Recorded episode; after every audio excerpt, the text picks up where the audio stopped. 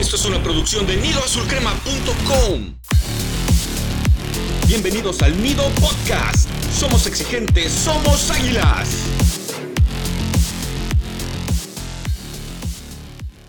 Hola comunidad Azul Crema, les damos la bienvenida al último episodio de esta temporada del Nido Podcast, traído hasta ustedes por su página favorita, nidoazulcrema.com. Todo acabó, comunidad Azul Crema, todo acabó. América queda eliminado. Muy decepcionados nos encontramos precisamente por esta eliminación de los azulcremas a manos de los Diablos Rojos del Toluca. Triste, tristísimo espectáculo dado por los emplumados en esta eliminatoria, la cual pues ya estamos esperando que nos pusieran al que fuera, ya estamos preparándonos para jugar la final, ya estábamos preparando el festejo del campeonato, pero todo, como dice el dicho, del plato a la boca se cae la sopa, así que ni festejo ni nada. Solo lo único que tenemos de sobra es burlas y más burlas de todos los antiamericanistas. Las menos que, burlas que hay es de la gente de Toluca, al parecer, pero pues todos los demás niños rata de los demás equipos salen de sus agujeros y se ponen a dar lata. Pero bueno, antes de platicar de todo lo sucedido en estas semifinales, quiero saludar a mis colegas y amigos del Nido Staff, Charlie y Slash. Carajo, amigos, ¿cómo están? ¿Qué tal, Beister? ¿Qué tal, Slash? Pues totalmente decepcionado, frustrado, enojado y todo lo que se puedan imaginar. Y bueno, este, una disculpa a, a todos nuestros escuchas que no salió el episodio antes porque fue, fue mi culpa, eh, lo acepto. Yo estaba de muy mal humor y no quise enfrentarme a los micrófonos, pero bueno, ya andamos por aquí. ¿Qué tal muchachos? Pues la verdad es que aunque hubiera querido grabar Charlie, aquí su servidor no tenía voz gracias al gol de Henry y se me destruyó la garganta todo el domingo, creo que estuve medio afónico. Ahorita ya va regresando. Extraño mi voz de Coco Basile, pero bueno, nada, nada es para siempre. Y la verdad sí, asqueado, asqueado porque no hay nada más triste que morir de nada y el América lleva desde aquella final contra Monterrey 2019, Solari de entrenador que se murió de nada en el BBA, lleva varias liguillas muriendo de la misma forma. No sé en qué momento se transformaron estas águilas en sopilotes, porque la verdad no tienen nada de ADN azul crema. Y el gol de Henry, si le soy sincero, me parecía mucho premio a una eliminatoria pestosa, en donde nunca se tuvo la ventaja como para estar clasificado. Toluca en todo momento estuvo en la final y se me hacía demasiado premio para un juego tan horrible, pero ya sabemos que esto es de goles. También me parece ridículo, lo platicaba con Charlie fuera de aire, que de verdad era la uña de Henry la que estaba adelantada. En otra época, previo al bar, ese gol era bueno y una locura y estaríamos jugando una final. Pero bueno, apegámonos al reglamento y ahí un centímetro pues es fuera de lugar supuestamente, entonces muy decepcionado muchachos, pero de eso tenemos, vamos a tener un buen rato para destruir a estos jugadores que no merecen vestir esta camiseta. ¿Ya conoces Nido Azul Crema Pro? Es la membresía que te dará acceso a todo el contenido creado por tus amigos de Nido Azul Crema. Si te gusta lo que hacemos y quieres apoyarnos, entra a nidoazulcrema.com diagonal pro y vuela con nosotros. Utiliza el cupón Fuera Baños y consigue un 10% de descuento adicional en la membresía anual. Muy bien, ahora vamos a hablar de lo que es la eliminatoria, así a grandes rasgos, de lo que fue este duelo entre Toluca y América. Tenemos que el primer partido fue en la bombonera el día miércoles, y en ese caso Toluca se llevó la ventaja en el primer encuentro con sendos errores de nuestros jugadores. Debemos de tener en cuenta que Toluca no fue totalmente avasallador en este partido, pero desgraciadamente aprovechó los errores que cometió en América. El primer gol fue de Jared Ortega, ese central de cantera que nosotros teníamos, y algún directivo de pacotilla se le ocurrió dejar ir, y pues vemos que en los partidos en los que mejor se le ocurre jugar y en que se le ocurre meter goles es precisamente contra el América. En una terrible, espantosa, estupidísima salida de nuestro jugador consagrado Guillermo Ochoa, no sé de qué manera lo van a disculpar en esta ocasión, pero bueno, sabemos que no es bueno las salidas, pero no puede empequeñecerse tanto un jugador tan importante como Guillermo Ochoa en una semifinal o en una instancia de eliminatorias. Es, sé que soy un crítico muy duro de Guillermo Ochoa, pero también sé alabar cuando él hace bien las cosas, pero no hay que defender lo indefendible. Ya es un jugador demasiado veterano como para que esté cometiendo errores tan tontos como esa salida que prácticamente se le escurrió de entre las manos y otro jugador llegó y le arrebató el balón. Posteriormente, para seguir con el concierto de errores, nuestro queridísimo canterano, el joven maravilla, Emilio Lara, se le ocurre cuidar de una manera muy eficiente la pelota, termina perdiéndola y cometiendo un penalti, heredando las eh, gracias de Bruno Penales, ahora es Lara Penales, y pues con este eh, penalti, Leo Fernández termina convirtiendo y dándole la ventaja de 2 por 0 a los 42 minutos. En el segundo tiempo encontramos que América, obligado y cuando por fin se dio cuenta de que estaba jugando en eliminatoria y que estaba a punto de quedar eliminado desde el primer partido, decidió adelantar líneas, se fue con todo al ataque, por decirlo de una forma, porque fallaron mucho, se vieron inoperantes en algunos momentos y hasta cierto punto Emilio Lara eh, resarció su error metiéndose por detrás de todos y anotando el gol que dio el acercamiento de las Águilas, que todavía tuvieron un par de oportunidades en ese partido de ida, pero no pudieron conseguir la igualada. Y para el partido de vuelta, en un pletórico Estadio Azteca retacado de amarillos, donde la gente y la afición hicieron su papel, apoyaron a América los 90 minutos, hicieron todo lo que necesitaban para espantar a los de rojo, pero los que se espantaron fueron los 11 emplumados que estaban en el campo y no pudieron hacer un buen partido. Sí tuvieron mayor posesión, pero Toluca en ningún momento se vio preocupado porque le podían dar la remontada. Tan así que se fueron adelante el marcador con una, con una anotación a los 29 minutos de Jorge Torres Nilo. Y en una, en una reacción rápida, Alejandro Sendejas este, puso la igualada en ese partido, pero todavía teníamos la desventaja en el marcador global y América se fue encima. Ese gol de Toluca fue prácticamente la única eh, llegada que tuvieron durante todo el encuentro, si no es que tuvieron un par más, pero lejos de ser peligrosas. Pero no tuvieron los jugadores americanistas los pantalones y los tamaños suficientes para poder ganar una eliminatoria en su propia casa. Era alcanzable, no merecida, pero alcanzable. Todavía, como comentó Slash, vibramos de la emoción con el gol de Henry Martín, que lamentablemente fue invalidado, y con eso se acabaron las esperanzas de las Águilas del América, super líderes que rompieron todos los récords de este torneo, pero que al final de cuentas no sirvieron para maldita la cosa. Decepcionante, decepcionante actuar de nuestras Águilas del América en este torneo. Nos ilusionó a todos y nuevamente nos rompieron el corazón y otras partes de más abajo. ¿Cómo vieron ustedes esta eliminatoria, muchachos? Pues ya comentaste, creo que lo que todos pensamos, Bester, así que nomás me voy a ir ahí unos puntos muy, muy específicos. La verdad es que lo comentamos eh, en Twitter, lo comentamos entre nosotros.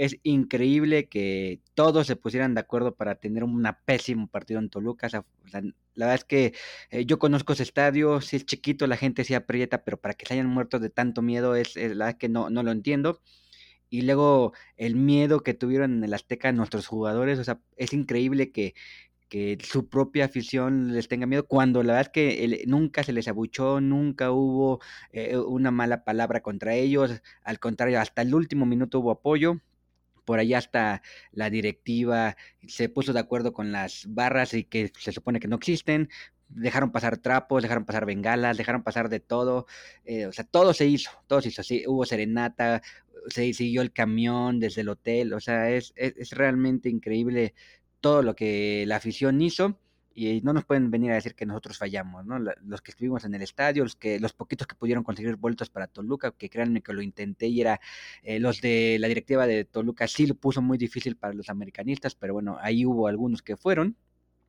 y la verdad sí, eh, la afición se entregó, se entregó como pocas veces y hasta el último minuto tuvimos esperanza, aún a pesar del gol anulado, la gente no se apagó.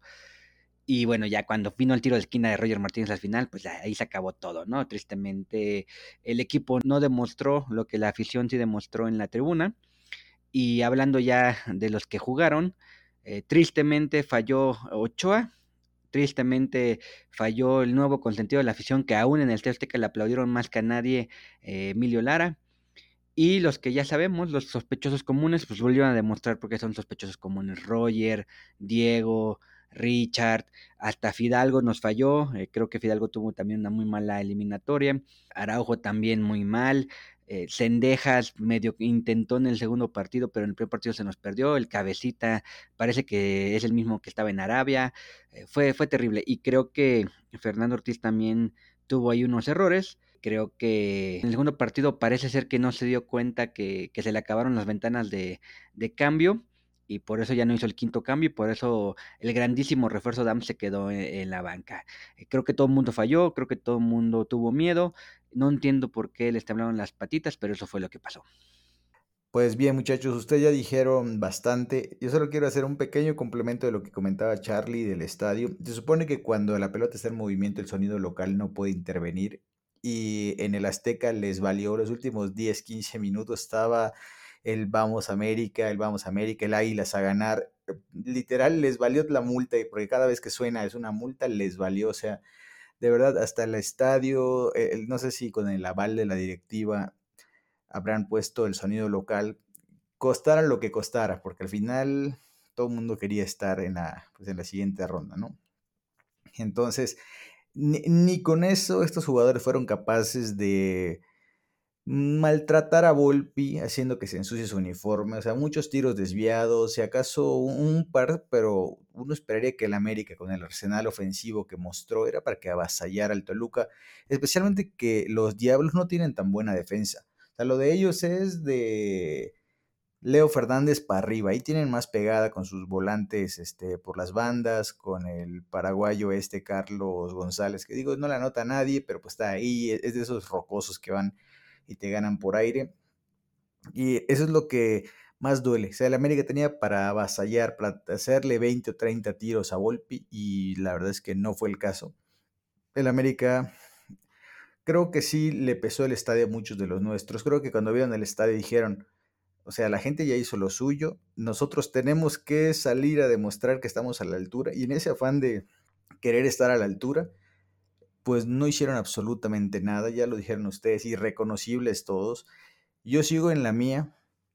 La eliminatoria contra Puebla le hizo muy mal al América, muy, muy, muy, muy mal porque llegaron bien, o sea, con el uniforme planchadito, mientras Toluca venía incendiado de haberse batido a duelo con Santos, un partido, o sea, partidos mucho más duros. Entonces el América llegó tarde a liguilla. Cuando llegó, ya tenía dos en la frente y entró a la desesperación porque este equipo solo estuvo perdiendo aquella vez, si no estoy mal, contra Santos 1-3, que quedó finalmente 3-3. Entonces ahorita no supieron qué hacer, se los comió el pánico escénico de volver a quedar eliminados, de, ver que nada les salía. Y la verdad fue frustrante para los que estuvimos ahí. O sea, no hay nada más duro para un americanista que ver a su equipo morir de nada. Y eso es lo que pasó igual que el torneo pasado y el anterior y en Conca Champions. Este equipo se muere de nada. Y eso es lo que nos repatea el hígado a todos. Así que yo la verdad Agradezco que ya tenga un poco mi voz de vuelta porque estos no se merecen absolutamente nada. Y qué bueno que no los vamos a ver en un buen rato, porque la verdad yo no tengo ganas de verlos. Y es increíble cómo un entrenador como Nacho Ambriz termina comiéndose en estrategia un técnico americanista. Obviamente sabemos de las limitaciones del Tan Ortiz, pero ahora resulta que nosotros teníamos al entrenador que ahorita está en la final hace unos años y lo lo desechamos. Ahora resulta que Ignacio Ambriz es un genio en la dirección técnica, pero bueno, ni hablar. Eh, muy, muy, muy triste esta circunstancia de América. Todos estamos muy decepcionados. Jugaron, como digo, con nuestros sentimientos. Pensamos que íbamos a lograr mucho más que lo que tenemos ahorita. Pero bueno, ya hablamos nosotros. Vamos a escuchar qué tienen que decir Pete y a Torres. Hola, ¿qué tal amigos? Aquí el Pete. Realmente no hay más que se pueda decir de la serie contra el Toluca, ya todo el mundo lo vimos, todos nos frustramos, todos estamos enojados. Ahora ya lo que importa, pues ya es lo que sigue. El equipo, algunos jugadores se van a ir al Mundial, otros van a tomar vacaciones. Ojalá reflexionen y tomen tiempo porque muchos quedaron a deber al momento importante. Siempre se dijo, no importa lo que se haga durante la temporada regular sin el título y sin él, esta temporada llena de récords, goles, triunfos, goleadas, no sirve de nada al final se queda en eso, unas estadísticas, pero realmente es un monumental fracaso. Como decimos, lo que importa ahora es lo que sigue. Desgraciadamente no creo que se vayan a hacer los cambios necesarios, así que se viene una época un poco difícil para el club. La defensa está hecha un desastre total. Siempre se dijo durante toda la temporada, lo que pasa es que la ofensiva lo estaba opacando, pero la defensiva estuvo muy mal todo, toda la temporada, se notó inclusive en las grandes goleadas. Entonces, es necesario reforzar toda la línea. Están, dos, dos centrales de calidad, uno extranjero y el otro mexicano. Vamos a ver cómo le va a Reyes. Los dos laterales, porque al final Fuentes y Lara, Chava Reyes y Layun quedan a deber los cuatro terriblemente. Vamos a ver ahí. Y por supuesto el extremo derecho que llevamos dos años esperando. Ojalá esta sí sea la temporada donde por fin llegue. Entonces son por lo menos cuatro o cinco refuerzos lo que necesita el equipo. Desgraciadamente, según reporte, solo van a ser dos o tres. Y vamos a ver si con eso alcanza. La verdad es que a mí gran parte del problema es la directiva que no termina de entender esto y para mí es bastante obvio, pero vamos a ver, vamos a ver quiénes llegan, quiénes se van y a esperar lo mejor y a, ni modo, a tragar sapos porque esta eliminatoria va a tomar mucho tiempo para digerir. Un abrazo. Hola amigos del nido, los saluda a Torres. Espero que el próximo torneo en América consiga el objetivo principal que no se pudo conseguir ya en este de apertura. Por ahora no hay más que decir, estamos fuera. Saludos. Bien, comunidad azul crema, ahora vamos a hablar del línea por línea en esta eliminatoria. Vamos a empezar con el ídolo de muchos todavía, el infalible Memo Ochoa, que va a hablar del Charlie. Pues la verdad que eh, Ochoa falló nuevamente en un partido importante, ya por ahí este... Eh, la verdad que se le echa mucho la mano un gol que, que le metieron en la final contra Tecos, que la verdad que que yo se lo paso porque pues, era su primera final y su pues, la novatada la tiene cualquiera, pero también por ahí eh, tuvo un error muy grave en el campeón de campeones y luego en el partido de ida contra el Pachuca en la final del 2007, entonces pues parece ser que es un e, es algo común en Ochoa fallar en las finales, eh, bueno, en semifinales, esta vez que llegamos a la final para que fallara, este, pero creo que que el partido de ida eh, rompió todo, ¿no? Si tu mejor jugador, el que se supone que es tu capitán, el más eh, solvente falla, pues la es que sí, sí entiendo que los demás digan, pues, ¿qué pasó aquí, no? Eh, creo que este, por ahí vi un tuit de, de, un colega americanista que parece que es de los que defienden a Ochoa con todo y puso que una toma de, de la jugada donde Ared Ortega parece que desvía un poquito la pelota con la mano, y él decía que con eso era, eh, pues, bueno, se demostraba que Ochoa no había fallado tanto, ¿no? Pero bueno, si no estás atento para esas cosas, si, te, si la dejas que se te pase en área chica, que ni, siquiera tienes el, el, valor de salir a, arrollar el que está enfrente de ti, pues bueno, es error totalmente del portero. no, no, no hay manera de decir que no, no hay manera de decir que es, en esta ocasión eh, eh, algo pasó, no, simplemente se equivocó. Y hay que decirlo como es. Aquí lo hemos defendido mucho. Eh, sigo sin entender el odio que se le tiene. Ya lo quieren quemar en leña verde, ya quieren que salga del equipo. Creo que Ochoa debería estar un año más y ya deberían de sí ya considerar el, cambio generacional. Yo sigo pensando que Jiménez no es el portero para, para el América y creo que ya deberían intentar con, con Tapia así como salió Ochoa, eh, se dicen muy buenas cosas de Tapia, hay que darle oportunidad al porteo de, cantera. Y bueno, en el partido de vuelta pues no tuvo mucha, mucho que hacer. El gol, la verdad que me quedó del otro lado de la cancha, no lo vi muy bien, la verdad que no entendí qué pasó. Solamente vi a Ochoa alzando la mano como en todos los goles y no sé compañeros si se dieron cuenta ustedes que este torneo, el 80% de los goles que le hacían en la América, todo el mundo alzaba la mano, todo, todo el mundo salía corriendo a, presionar al árbitro para que marcaran foul. Fueron muy pocas veces que agarraban el balón y iban a seguir jugando, ¿no? Siempre buscaban eh, que alguien, que marcaran algo, ¿no? Y, eso me, me molesta también mucho cayó el, el, gol del Toluca en el Azteca y todo el mundo alzó la mano, todo el mundo a ver si, si alguien lo salvaba, cuando realmente, eh, por lo que entiendo, fue un error, la que no me gusta ver la, los resúmenes de los partidos cuando perdemos de, manera ridícula, entonces me quedaré con la duda de qué pasó, a menos que ahorita alguno de ustedes dos me explique cómo fue el gol, pero es, le faltó carácter a Ochoa, le faltó poner orden, le faltó controlar a, sus compañeros. Él ha jugado mundiales, ha estado en el Maracaná, si no me equivoco, en un par de ocasiones, eh, jugando Copa Libertadores, jugando Mundial, y, le dio miedo. ¿Por qué no regaña a sus compañeros? Eh, la que muy decepcionado de, del poco carácter que demostró, muy decepcionado de la falla que tuvo y muy decepcionado de que en la mayor parte de los goles que le hacían buscaba que le marcaran algo en contra.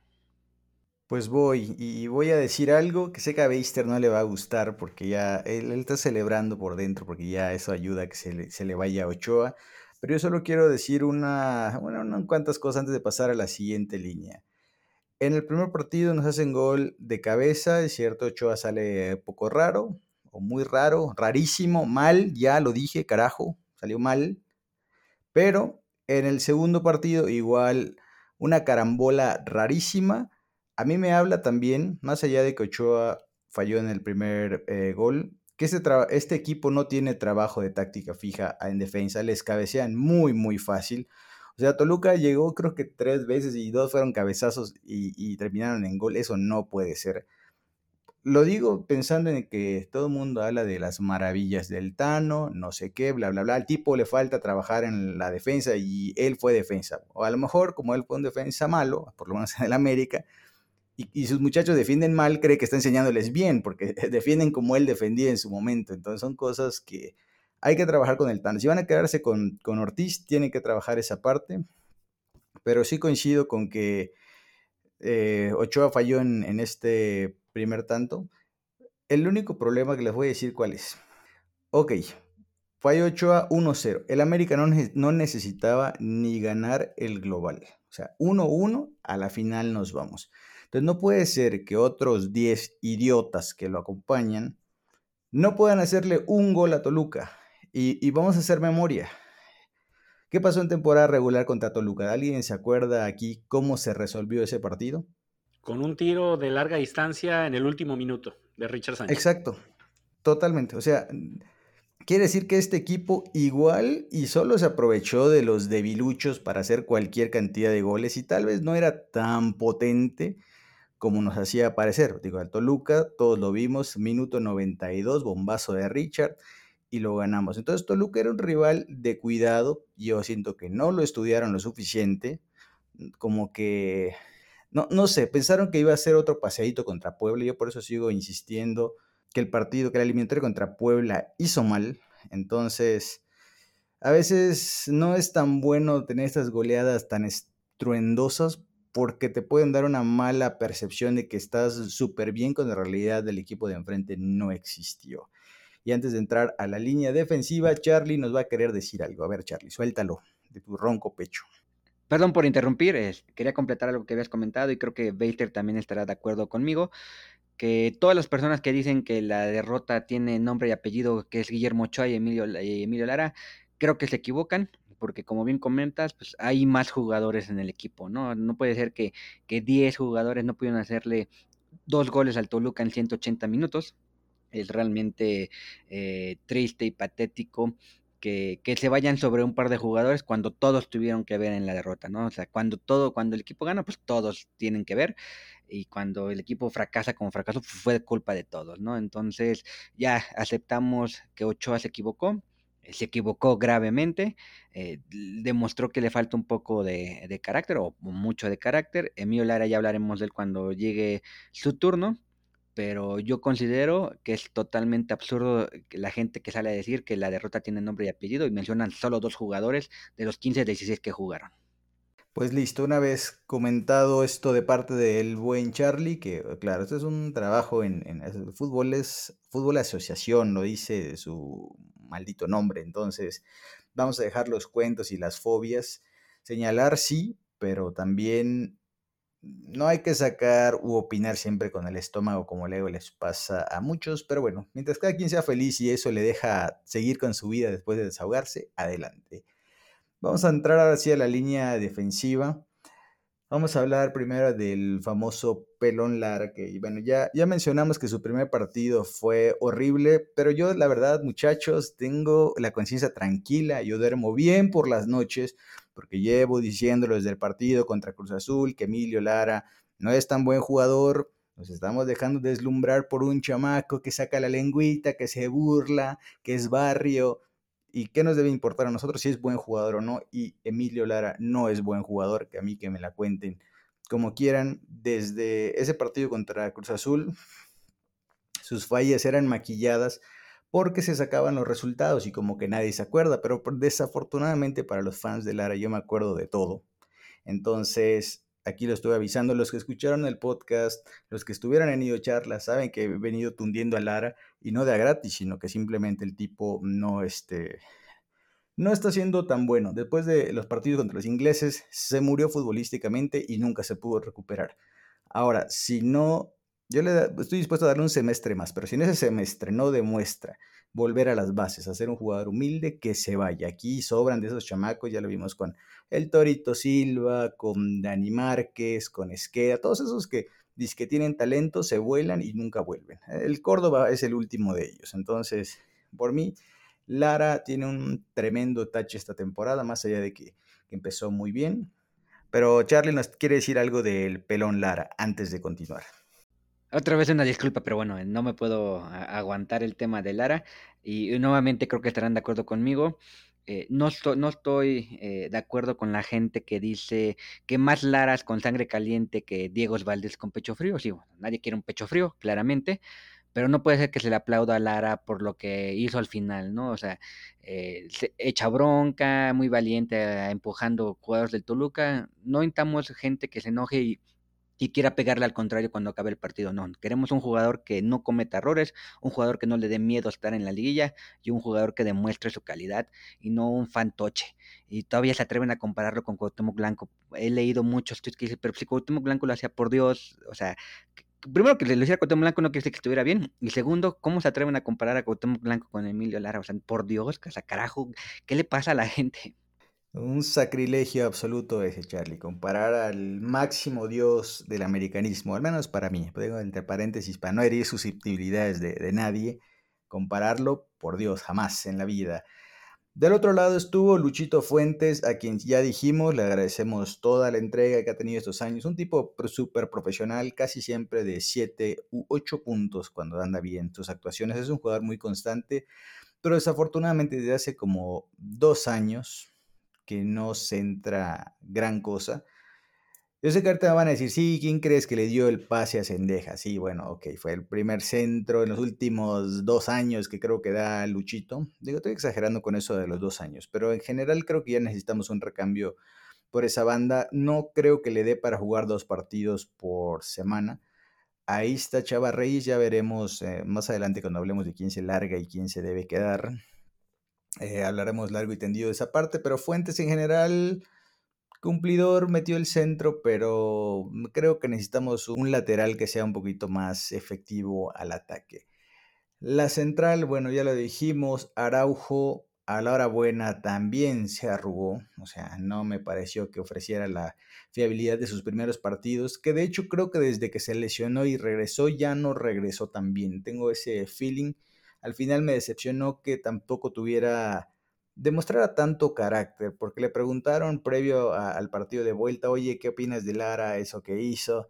Ay, no, sí, Lara tiene mucho que aprender, no sé qué, o sea, compórtate como una figura y di, Lara la regó y va a tener que trabajar mucho, esas fallas no pueden suceder, hay que tenemos que estar más concentrados, algo así, algo sobre esas líneas. Pero claro, como Araujo venía de hacer su tremenda regada contra Puebla, no se sintió con las credenciales para decirle algo a Lara. Entonces, fatal Araujo ahí. Y bueno, Cáceres ya lo habíamos visto, el primer partido, una tremenda pifia que fue el 3-0 de San Betso, que igual fue un fuera de lugar medio extraño, pero fuera de lugar al fin. Y en general, es un tipo que sabemos que el estadio lleno le pesa. Digo, no tuvo tanta actividad porque pues Toluca llegó muy poco. De hecho, Toluca se la pasó haciendo tiempo. Qué equipo tan marrullero. Se cayeron como 10 veces y se perdieron ahí tantos minutos. Pero Cáceres en general, su eliminatoria, ni fu ni fa tenía para consagrarse. Pero pues es otro de estos que no saben brincarle, que le ganan todas por arriba también. Así que eh, hay mucho trabajo que hacer en esta zona defensiva. O sea, olvidemos un poquito los goles ahí adelante y arreglemos el show atrás, que como dicen los que saben, los equipos se arman de atrás para adelante siempre. Y esta América atacó mucho, pero en realidad no era tan fuerte en defensa como parecía. Ahorita que mencionas lo de que Toluca se dedicó a hacer mucho tiempo, menciona aparte eh, la actuación de Thiago Volpi con ese rozón que le dio en una de las orejas eh, Henry Martín, que pues probablemente pudo haber sido para considerar una expulsión pero el drama que hizo de caer como si se hubiera fulminado, que le hubieran dado un escopetazo en la cabeza y caer como muerto prácticamente, es de dar pena eso, la verdad. Una cosa es ser colmilludo y otra cosa es ser ridículo. Y en este caso, pues Thiago Volpi se pasó de ridículo. Y ya hablando de la siguiente línea, que en este caso es la media de contención, pues tenemos a un jugador que venía a la baja bastante, bastante alarmantemente. Muchos hablan de, de que Sendejas venía mucho a la baja o que Emilio Lara venía mucho a la baja, pero otro que también tuvo una línea descendente espantosa fue Richard Sánchez. Qué mal le cayó que le cambiáramos el apodo y le pusiéramos el Lobo Sánchez. Definitivamente le cayó de peso. Es un jugador que se escondió durante toda esta eliminatoria. Si decimos que ya en los últimos partidos del torneo regular no había aparecido en esta eliminatoria, eh, brilló por su ausencia totalmente. Se escondió, no hizo la presión que estaba haciendo en partidos anteriores, no contribuyó en gran cosa en el área de recuperación, aun y cuando nominalmente es el jugador que se dedicaba a la recuperación, pero en este caso no, y ya pues de la recuperación ni hablamos, ni en el primer partido ni en el segundo partido todavía menos, no puso ningún pase realmente relevante, ningún servicio con idea, desaparecido totalmente el paraguayo Sánchez. Lo habíamos dicho que a la mitad de la temporada era al parecer uno de los mejores jugadores del torneo y definitivamente desapareció como no hubiéramos esperado. Una cosa es que bajen un poco el nivel, pero lo que dejó de hacer Richard Sánchez, sobre todo en esta eliminatoria, es, es muy notable. Y bueno, es uno de los que yo creo que se considerará cuando lleguemos a hablar de los que se van y los que se quedan. Y a su lado, pues tenemos a Álvaro Fidalgo, que tuvo un buen partido de ida, que fue de los pocos que se pudieron haber salvado, ahí con un alto porcentaje de sus pases, una gran participación. Sabemos que el español le, no le pesa el ponerse el equipo al hombro y es el que tiene que bajar por, a recoger balones y ponerle creatividad y pues puso varios eh, servicios bastante relevantes y apoyó a sus compañeros en la recuperación de balón durante el primer partido. Pero el segundo se contagió del miedo que tuvieron todos los demás. Y yo prácticamente no vi a Álvaro Fidalgo en todo el partido de vuelta. Y creo que eso fue parte de lo que nos tiene fuera ahorita. Si tu hombre más confiable y probablemente tu mejor jugador durante este semestre se desaparece, se esconde y no lo encuentras al momento de más necesidad, no tienes nada que hacer. Y muy decepcionante, segundo partido sobre todo de Álvaro Fidalgo decidió desaparecer en el momento que más se le necesitaba. Quiero hacer un pequeño apunte sobre Fidalgo. Yo estoy de acuerdo, desapareció, pero no, no, sé si ahí estamos siendo un poco injustos con él. Lo digo por la zona en la que juega. O sea, él juega, todavía tiene media cancha por, por recorrer hacia adelante. Y teniendo adelante a flojos, por no decirles con la H, a Cabecita, a Diego, a Cendejas. Para esos, ahí estaba el triunfo del América, ahí estuvo esa fortaleza a lo largo del torneo. Fidalgo sí quedó de ver para mí, completamente de acuerdo. No lo juzgaría tan duro porque, o sea, no puede hacer todo en la vida el tipo. Ojalá hubiera aparecido, ojalá, ojalá, pero me parece que juega un poco lejos de la zona donde puede dar más peligro. Claro, en temporada regular ya lo vimos más suelto, pero bueno, creo que él sigue su progresión y no, yo, no sería de mis principales culpables, más allá de que sí me queda de ver tantito. Totalmente de acuerdo que no es solo él y es obviamente, como ya comentamos, al igual que con los otros culpables que señalamos, es un fútbol asociación. Y sí, sabemos el tipo de jugadores que tienen frente que no respondieron, pero son los mismos jugadores que en las últimas jornadas no respondieron de la forma que se esperaba y Fidalgo sí lo hacía. ¿Por qué decidió este partido no responder como lo había hecho antes, a pesar de los bultos que tenía enfrente. Ese es el problema. Aquí es donde Fidalgo, a lo mejor estoy mal de ponerle tanto peso a un muchacho de 22, 23 años, pero que había demostrado tanto eh, a lo largo de esta temporada. Y en este partido decidió desaparecer. Todos tenemos un mal partido, un partido flojo, pues. Pero este era el partido en el que no podía darse lujo Fidalgo de tirarse a la maca o de esconderse o de ser irrelevante. Ese es el punto. De acuerdo, solo que Fidalgo ya tiene 25, así que ya puede sentir un poco más de candela. O sea, peor para él ser todavía más veterano, ¿no? De acuerdo.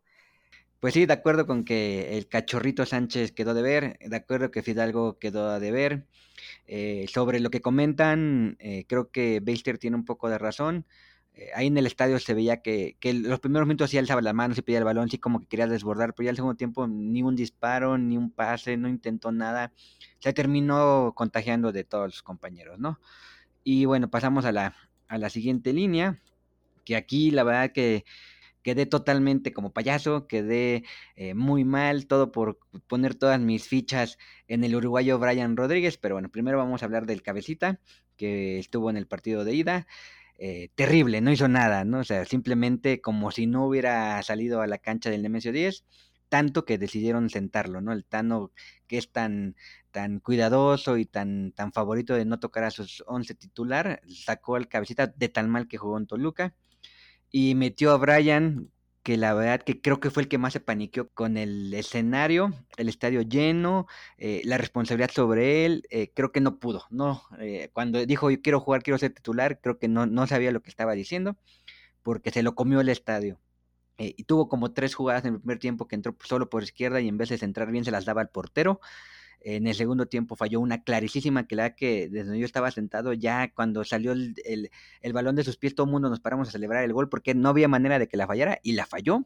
Nos hizo recordar al buen Paredes y al buen Moctezuma hace ratos en sus mejores momentos, porque esa era increíble que la falló. Eh, creo que eh, lo comenté muchas veces. De hecho, lo comenté el podcast pasado que yo quería que, que Brian fuera titular. Lo puse en el previo, lo comentamos en la Nidio Charlas yo puse todas mis fichas en Brian y va y me sale con estas cosas. Así que nunca más volveré a confiar en ti, Brian. Y de hecho, ya si, si me adelanto a, los votos de quién se va, quién se queda, Brian, vete por favor. Y bueno, este pasamos al, otro que jugó, eh, bueno, Dieguito Valdés, Dieguito Valdés. Eh, ¿Qué no hemos dicho de Diego Valdés? Lo mismo que dijimos en la semifinal. Crack. Crack se hizo, se rompió que no dijimos ya de Diego Valdés en la semifinal contra Pachuca el turno pasado. Eh, vayan al episodio, escúchenlo. Copy paste, lo mismo. Pecho frío, eh, fracasado, no puede con la 10, que se vaya a Tigres con Córdoba. O sea, terrible lo de Diego Valdés. Por ahí, si no me equivoco, Slash tuvo un pleito con un chileno hace un año que el, chileno le decía por Twitter que Diego Valdés era un pecho frío, o sea, que no se iba a sorprender qué tan pecho frío era, y Slash, como buen americanista defendiendo a su 10, bueno, un año después, eh, nuestro compañero andino, que le mandamos un, saludo, un saludo no, no, no mintió, nos dijo la verdad y, un año después, dos liguillas después, estamos con eh, un Diego Valdés que es un pecho frío, un caminante del hielo ahí de Game of Thrones, terrible. Y bueno, eh, y el último, Sendejas. Eh, el caso de Sendejas es, es curioso. Eh, la verdad que tuvo un, mal cierre, pero ah, hizo dos, tres goles. Tuvo una liguilla mala y aún así se las arregló para hacer dos, tres goles también. Pero en el partido de ida totalmente perdido y en el partido de vuelta, curiosamente, es el que mejor lo estaba haciendo sin ser un, un, gran juego, ¿no? Y cuando lo sacaron, se notó claramente que no estaba. El equipo se rompió con ese cambio y es increíble que, un jugador que, parece que también le da miedo, que no se compromete, haya hecho el gol que, nos dio vida.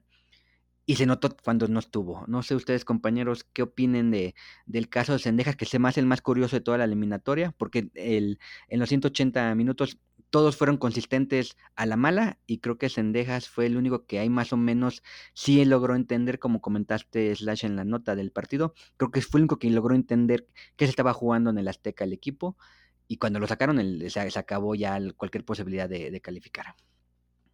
Sí, de acuerdo. La verdad que Sendejas venía bastante bien, no, no voy a decir muy bien, voy a decir bastante bien en el sentido de que por lo menos tenía la actitud correcta, cosa que los otros amarguísimos, ¿no?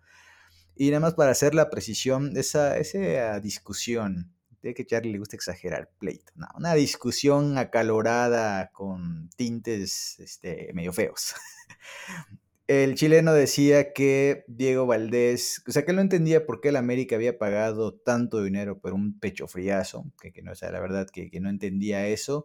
Y en ese momento Valdés, que, que esto fue ahorita, o sea, todo el drama surgió porque el América quería a Pablo Solari, que jugaba en Colo Colo, y empezó este dimes y diretes entre americanistas y chilenos sobre qué liga es mejor, ¿no? Que si la Argentina, que si la mexicana, bla, bla, bla. De ahí surgió el tema de, de Diego Valdés.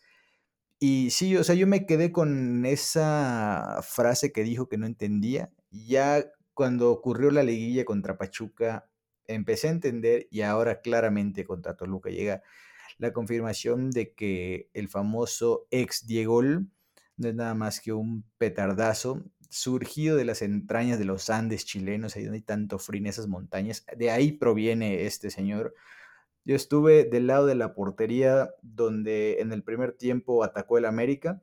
No me acuerdo quién, si fue Sendejas o fue Lara, que le puso un balón templadito para agarrarla de volea y destruir la portería. Y le pegó con una desidia, así como que si entra bien, si no entra tan bien. Ahí daban ganas de en serio bajarse a la cancha y parar el, partido. Digo, no es para tanto, evidentemente estoy exagerando, pero sí calienta cuando ves un jugador patear con esa desidia y, dije, bueno, ojalá no salga para el segundo tiempo. Que metan a Rogueiro, aunque sea, y bueno, o fue otro asco que ahorita vamos a revisar en las sustituciones. Pero antes de, de ir a ello, pues vamos a hablar de Henry.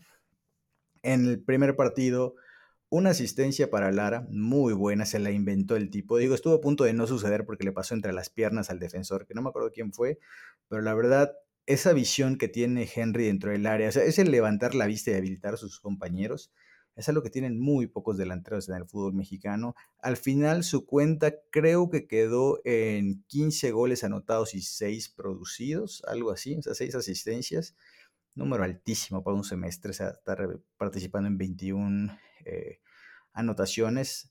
Y para la vuelta, pues ahí estuvo luchando, pero también hay que tomar en cuenta una cosa, y es que Toluca estuvo metido atrás, o sea, Toluca jugó con línea de 8 y eso también complicó mucho el accionar. Evidentemente Henry no iba a tener las oportunidades que necesitaba y a pesar de eso, en la última se le inventó muy bien, marcó un golazo por fin, cuando le pedimos que aparezca en Ligi y el tipo aparece de manera bestial, endemoniada, resulta que tenía adelantada la uña que no se cortó ese día, la verdad fue patético.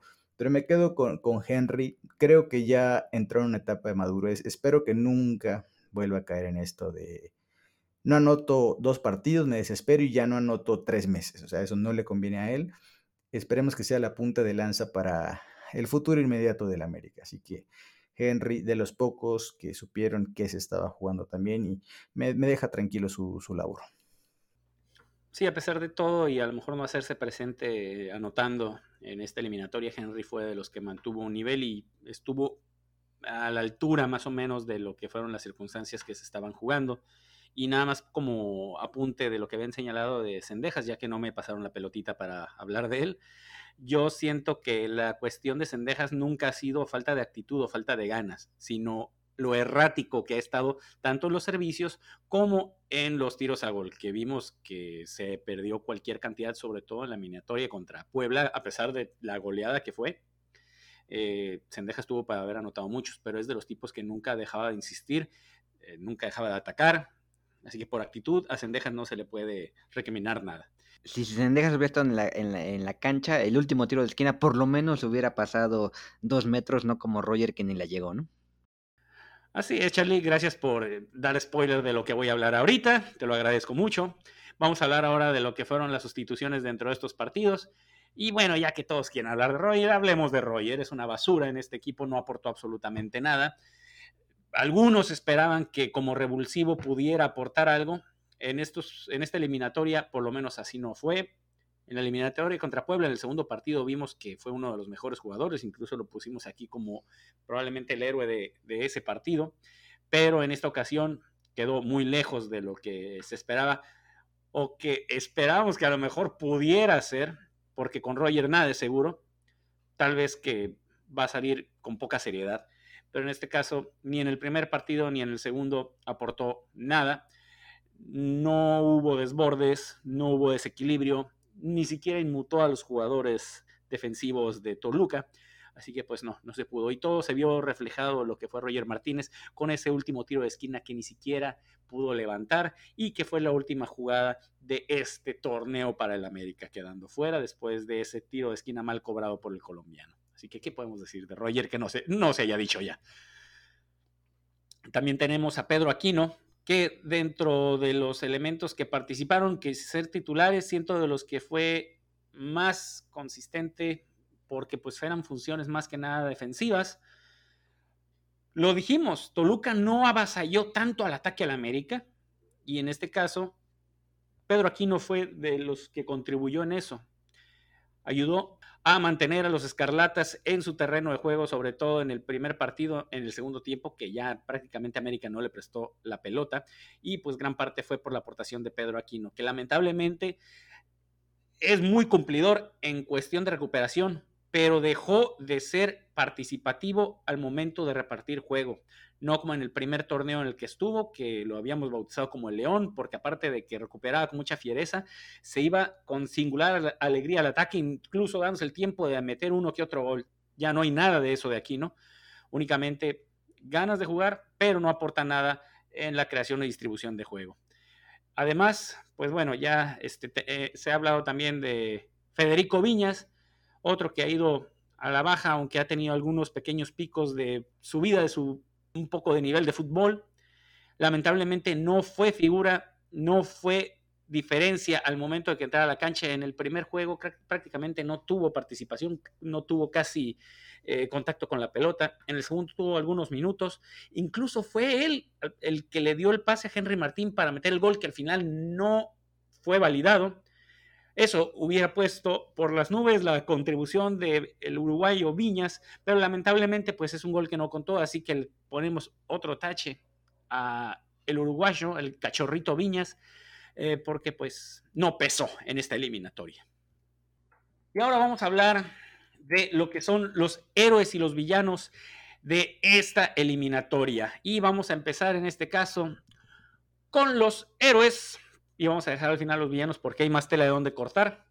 Yo no voy a poner ningún héroe. Este equipo apesta, la verdad, o por lo menos apestó su actitud.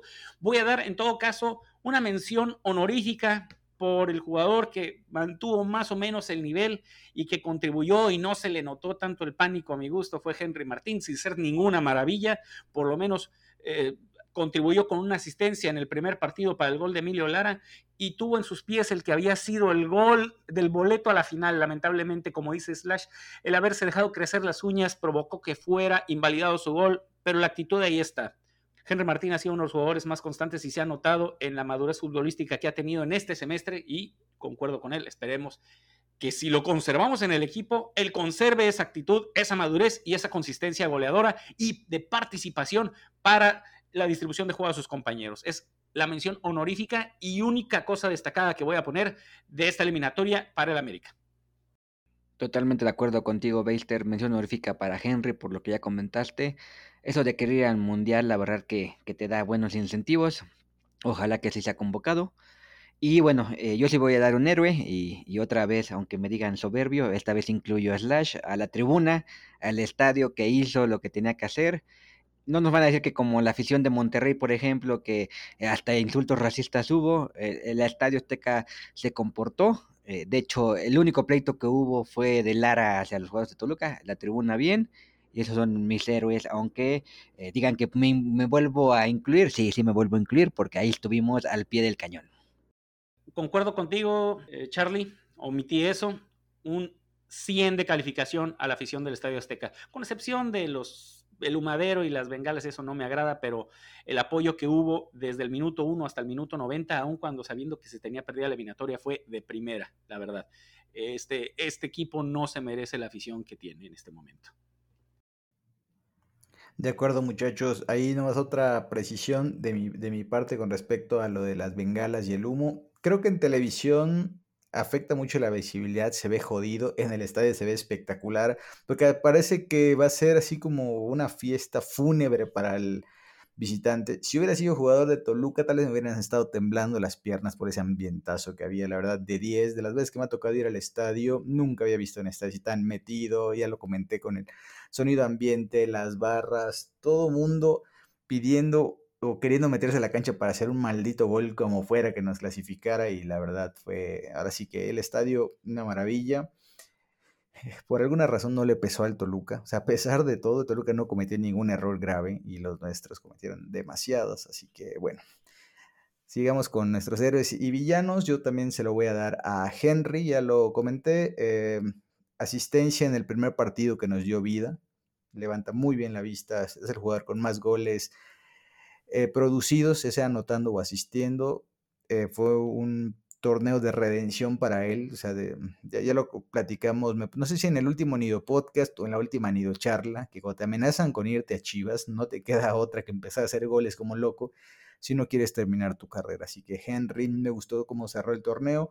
Había hecho el golazo de su vida, tal vez el más importante, por lo menos de la Liga Mexicana. Digo, no sé si ahí en, Juegos Olímpicos por ahí considere el que pueda tener más relevancia, pero era un top 3 de su vida ese gol y desafortunadamente se lo anularon, pero ahí queda. Yo solo espero que no llegue tras el Mundial eh, pues más relajado, como pasó en Juegos Olímpicos con Córdoba y él, que después de ganar la medalla, se fueron al carajo seis meses y apenas revivieron y, Córdoba ni siquiera la libró, o sea, se fue. Espero que con Henry no sea el mismo caso y por fin sea ese delantero que necesitamos, que, que, que es un delantero maduro y que puedes contar con él. O sea, espero que esto sea el inicio de algo grande. Tiene 28 años, todavía puede jugar a buen nivel hasta los 31, 32, antes de que llegue este pico de descenso en su curva de, rendimiento. Entonces, espero que no nos equivoquemos con Henry, así que de momento tiene la fichita como jugador que, se salva de esta eliminatoria. Bueno, más, eh, corrigiendo, tiene 29 años, así que quítale un año a ese curva ascendente, esperemos que se mantenga hasta los 32, 33 años, pero bueno, ya veremos. Y sí que no le haga daño al Mundial, que a mi gusto ha hecho los méritos incluso para ser titular, pero vamos, vamos a ver qué dice el Tata Martino. Y ahora vámonos con los villanos. A ver, ¿de dónde empezamos? ¿De dónde empezamos? mención horrorífica a todos, a todos los jugadores. Nada, no es cierto, ya vámonos a puntualmente.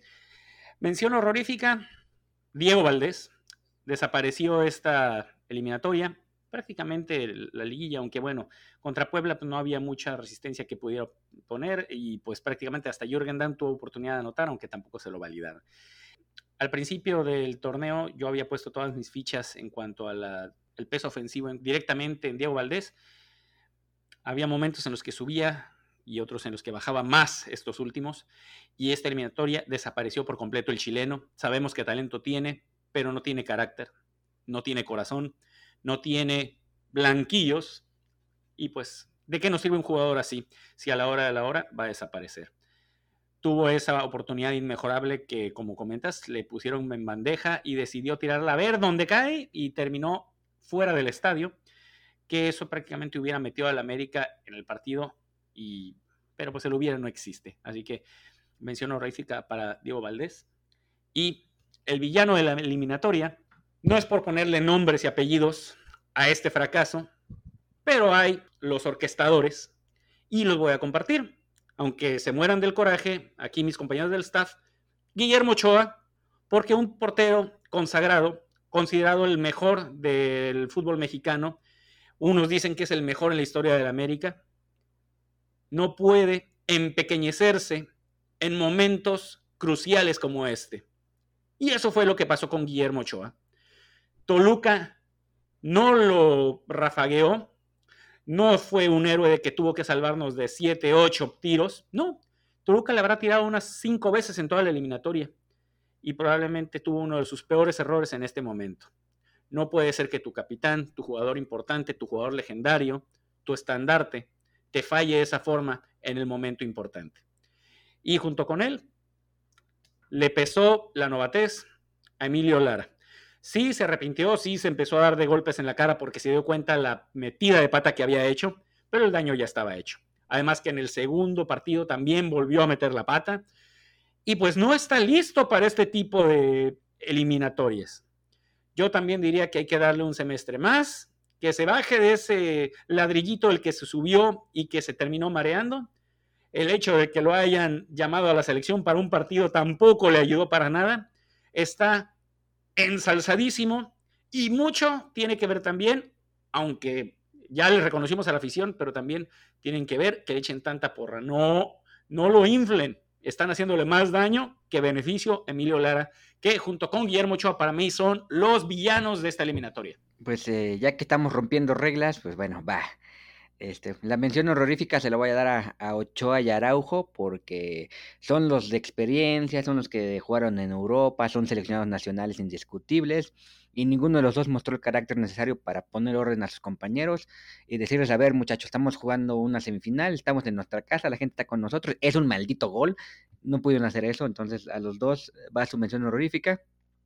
Y el, el, villano de la eliminatoria se lo voy a dar a la tropa uruguaya. Todos por igual fracasaron. Cáceres, eh, Cabecita, eh, Briancito y Viñas, que me vengo a enterar que Viñas fue el que le dio el pase a Henry, porque según yo ni no había tocado la pelota en el, en, el segundo partido. Pero bueno, eh, siempre hemos eh, dicho que los uruguayos juegan con diferente, que tienen más carácter, que tienen sangre en las venas, que no les dan miedo. Pues bueno, todos se fueron a chicar en el peor momento y la que totalmente decepcionado de, de, la tropa uruguaya, por favor ya no nos traigan otro uruguayo el siguiente semestre. Hay otras nacionalidades, carajo, no puede ser que no puedan ir a otros lados del mundo a buscar jugadores, ni chilenos, ni uruguayos, ni argentinos, por favor. Ni colombianos. Ni colombianos, de acuerdo. Bueno muchachos, pues yo les recomiendo que se lean esos últimos artículos que he estado haciendo sobre los extranjeros, que vean de dónde han venido históricamente, que vean cuál es la tendencia actual, porque sí ha cambiado de lo que era antes a lo que soy. Lo que sí no creo que se les vaya a cumplir es que dejen de buscar en Sudamérica, porque la América solo sabe buscar ahí.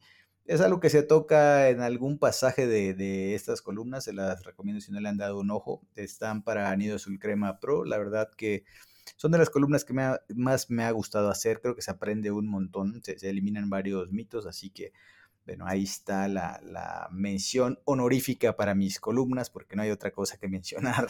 Pero hablando en, en serio, bueno, villanos. Eh, antes de dar mis, mis, villanos, voy a confesar que hace un rato antes de grabar estuve viendo una capsulita del ruso Brailovsky que está en su canal. De hecho, como que lo está retomando ahora que no está en los medios. Y me gustó algo que decía de que, o sea, él arremetió contra los extranjeros diciendo que son tipos que tienen que venir a solucionarte en esta fase. O sea, aquí es donde necesitas tipos que te den soluciones, que te cambien el partido y que básicamente sean los héroes, así como él fue en su momento. Y estos extranjeros quedaron a deber. Entonces, si bien mi mención honorífica va a ser igual en conjunto para Ochoa y para Lara, porque finalmente nos pusieron contra las cuerdas pero si en algo gasta el América y está en estas columnas, es en mediocampistas ofensivos. Es la posición tal vez o de las más contratadas en la historia del Club América. Y ahí, esta ocasión se ha hecho un, un desembolso importante por Brian Rodríguez, que no fue baratito, por el cabecita Rodríguez, que según le pagan como 300 mil dólares al mes. Eso dice, no, no estoy seguro. Diego Valdés que ha de estar por ahí más o menos, igual jugador top pagado de la liga. Y Viñas con el último aumento que le dieron y lo firmaron hasta 2024, igual no ha de ganar tres pesos. Y todos estos tipos no se hace uno. Entonces, mis villanos es todo el aparato ofensivo. Son, solo necesitamos un miserable gol para echar al Toluca. Un miserable gol. O sea, empatar en el global es todo lo que necesitamos. Y en 180 minutos, que hicieron dos goles, pero fueron dos goles así de milagro, ni siquiera fueron tan claros. Entonces, Jonathan Rodríguez, una porquería de jugador a la hora de la verdad. Tal vez en temporada regular haga mil goles. A la hora de la verdad, achicó. Diego Valdés jugó de verdad. Si, si fueran a hacer un casting de los cuatro fantásticos, ahorita Diego sería este del hielo, pero caminando. Eh, Viñas no pasa nada con él. Roger, no pasa nada con él. Eh, me parece que, que, hay un sector, ahorita lo vamos a comentar en, en quiénes se van quiénes se quedan, no me voy a adelantar. Entonces, para cerrar esta sección, mis villanos, todos los atacantes, todos, todos, todos, una nulidad absoluta, o sea, y estoy hablando de los extranjeros. Si el América hace una limpia hoy se saca 4 a 5, no pasa nada, no se les va a extrañar, nadie los va a recordar. Así que muchos villanos, muchachos, muchos, muchos, muchos villanos. Es muy difícil esta vez quedarse con uno o dos. Así es, cuando se hunde un barco tan estrepitosamente como este, pues son pocos los que pueden salir a flote y quedar vivos. Y pues aquí la verdad todos se hundieron, todos murieron ahogados porque no pudieron con el paquete.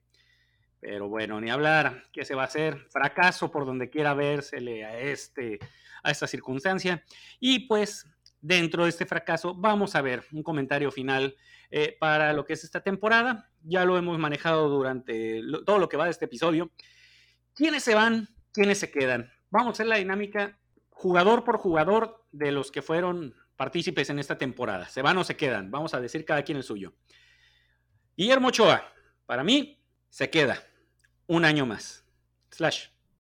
Yo creo que también se queda, pero por su bien, ojalá se vaya. Va a ser feliz en otro lado. El americanismo, aquí hay mucho americanismo que lo odia, más otros 17 equipos que lo odian, más comentaristas que lo odian.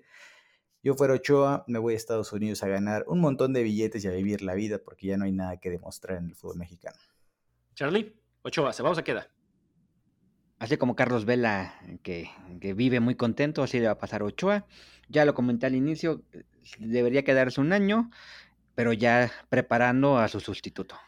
Lara, ¿se va o se queda? Slash. Que se quede seis meses. Charlie, Lara, ¿se va o se queda? Seis meses, pero abajo de ese ladrillo el que se subió el muy idiota. Así es. Se queda, pero bajo supervisión y eh, bajo protesta también. Araujo, slash. Se tiene que quedar, acaba de llegar y tiene mucho que aprender y se dio cuenta que en América no es tan fácil. Charlie, Araujo. Yo lo dejaba y con un mejor compañero. Pues yo también dejaba a Néstor Araujo. Y hablando de su compañero, Cáceres, slash, ¿se va o se queda? Me gustaría que se fuera, creo que se va a quedar por un tema de edad, pero ya viene Reyes, el de Puebla, a sentarlo, porque Cáceres no es un jugador para América tampoco. Charlie. Pues de los que tenemos y, entendiendo que no podemos sacar la barradora y quitar a 20 jugadores, yo lo dejaba, pero también advertido de que una más y ya se le acabó su contrato millonario en el América. Por mi parte, Cáceres ya dio lo que tenía que dar, así que para mí que se vaya. Lucho Fuentes, slash. Creo que se va a quedar seis meses más. No estoy seguro de que ya sea lo que necesita el América. Ojalá se apueste por Chavita Reyes, aunque sea un semestre, a ver si, si puede cubrir con esa posición. Pero creo que Luchito ya, ya dio lo que tenía que dar. Charlie. Eh, si le dieron seis meses a, los Reyes, creo que también a Chava Reyes. Y creo que ya nos adelantamos a lo que pensamos de Salvador Reyes. Así que ahorita que te toque Beister, pues opinas de Fuentes y de Reyes. Y Fuentes, pues yo también ya le daba chance de irse a retirar al Matatlán, así como lo hizo Paul Aguilera. No, perdona, a Juárez. Yo por parte de Fuentes también le, yo lo dejaría salir o lo mandaría a la banca, aunque si va a estar en la banca yo más bien le daría la oportunidad a un jugador de cantera. Creo que ahí está Mauricio Reyes, este, Otro maleta. Pues sí, pero pues hay que darle la oportunidad, si no, no va a tener nada para demostrar. Vámonos al medio campo. Álvaro Fidalgo. Charlie, ¿se va o se queda? Mi gallo Fidalgo, que se volvió pollito en las semifinales. A menos de que llegue una buena oferta, este, pues yo le daba otros seis meses, la verdad. Nada, se queda y nuevo capitán si se ve Ochoa. Yo también creo que es de los que más seguro tiene su puesto, así que Fidalgo se debe de quedar el otrora lobo Richard Sánchez. Charlie, ¿se va o se queda? Creo que ya, como comentaste de Cáceres, yo lo creo de Richard Sánchez, ya no vamos, ya no va a haber nada que nos pueda ofrecer diferente. Yo lo dejaría ir a otro equipo. Eh, la verdad que tiene buen mercado en México, seguramente le podemos sacar buen dinero. Slash, ya dio todo lo que tenía que dar. No creo que lo vendan por tema de edad, pero ya está. Sánchez es uno de estos que pertenecen a esta generación perdedora, que están acostumbrados a morir de nada, y él es uno de los primeros que muere de nada. Yo no quiero ver ya a Richard Lobo Cachorrito como carajo se llame, no lo quiero más en el equipo. Unánime. Richard Sánchez debe de irse, ya no tiene nada que ofrecer al América. Vámonos a la línea de ataque. Cendejas, slash, se va o se queda. No, se tiene que quedar, más allá de que dio unos bandazos asquerosos, me parece que cuando juega bien es un jugador diferencial, cuando juega mal también es diferencial, pero en contra, entonces creo que ya probó o está probando ya lo que es América y creo que le va a servir, todavía es joven y todavía lo podemos explotar bastante, o sea, para bien. Charlie. Creo que todo este tema de la selección y todo lo que previo al Mundial le terminó afectando emocionalmente. Eh, yo lo mandaría con las dos, tres psicólogas que sé que están ahí en Cuapa y ponerlo al, tiro mentalmente porque es buen jugador y yo sí lo dejaba. Yo también le daría una oportunidad, como dije, por actitud no quedó, tuvo algunos bajones, pero pues al final de cuentas eh, también tuvo buenos partidos. Siento que todavía se puede eh, aprovechar y sacarle jugo a Cendejas. Diego Valdés, slash, ¿se va o se queda? En algún espacio dije que si llega alguna oferta importante de cualquier liga perdida ahí de segunda división de Europa o algo así, que lo vendan. Ya demostró que no está para el prime time que se requiere en América, pero creo que lo van a dejar por las estadísticas de temporada regular. Esas estadísticas de temporada regular engañan demasiado. Lo van a dejar, pero ya no tiene nada que hacer en Copa este jugador CT. Charlie. Eh, creo que Diego Valdés no va, no va a repuntar. Eh, lo más sano sería, sería venderlo. Eh, podríamos hacer un bozo con Santos de regresarlo, pagarle 5 millones de dólares otra vez y que nos den a dos, tres jugadores de esos que, que tanto le encanta a Baños traer. Yo aplicaría, de, le daría seis meses más para ver si puede rescatar algo y a ver si en la próxima liguilla puede demostrar que no es un pecho frío. Hay otros jugadores que se les ha dado más tiempo. Valdés únicamente tiene un año. Vamos a ver qué puede ofrecer en el próximo torneo. Cabecita Rodríguez. Charlie, ¿se va o se queda? Pues por el tiempo que tiene y lo que costó, eh, yo creo que se va a quedar. No me convence del todo. Pero bueno, igual eh, si le dan chance de hacer la pretemporada completa y estar en el equipo desde la fecha 1, no desde la fecha 4 o 5 que llegó este torneo, pero, pues, no creo que sea solución tampoco, pero, pero bueno, creo que es de los más seguros en el equipo por lo que cobra y porque acaba de llegar y porque tiene un contrato seguramente de ocho años como le encantan a Baños. Slash. Para mí tendría que ir, se lo dije al principio, es un jugador con el que no hago clic y dije, lo único que le pido son goles y ya va a ser, o sea, mi relación con él va a ser profesional de, bueno, si lo haces bien, te evalúo bien, lo haces mal, te evalúo mal, no hago clic con él y menos con lo visto en esta serie, en esta liguilla. O sea, Cabecita lleva como mil años sin anotar, entonces se va a quedar por los motivos que dijo Charlie, pero para mí tendría que irse. El problema es que nadie en México puede pagar lo que, está, lo que le están pagando, así que es la resurrección de Nicolás Castillo. Bueno, yo siento que también es de los que le cayó mal, bastante mal los halagos y justo cuando empezaron a decir que podía pelear por el título de goleo fue cuando se vino abajo. Yo le daría seis meses más, pues también por el hecho de que no hizo la pretemporada con el equipo y a lo mejor pudiera tener una oportunidad de redimirse. Y vámonos con Henry Martín, slash, se va o se queda. No, hombre, tiene que quedarse, ya ha hecho mérito suficiente, es de los jugadores que más tiempo tienen en Cuapa, ama estos colores y la verdad es que con el temporadón que hizo mínimo se merece un año más para ver de qué está hecho. Charlie. O sea, a menos de que tenga un mundial excepcional y alguien se lo quiera llevar a Europa, yo también lo dejaba un año por lo menos. A mi gusto, junto con Fidalgo, son los que más seguro tienen su puesto en el equipo. Tuvo un semestre maravilloso, esperemos que continúe así, así que para mí se queda. Y vámonos ahora con los que por lo regular fueron banca. Federico Viñas, Charlie, ¿se va o se queda? Yo le aplicaba el Benedetti, se te voy a prestar unos seis meses, no te preocupes, luego regresas y vas, vendido al Mazatlán, así como le han hecho a dos o tres jugadores.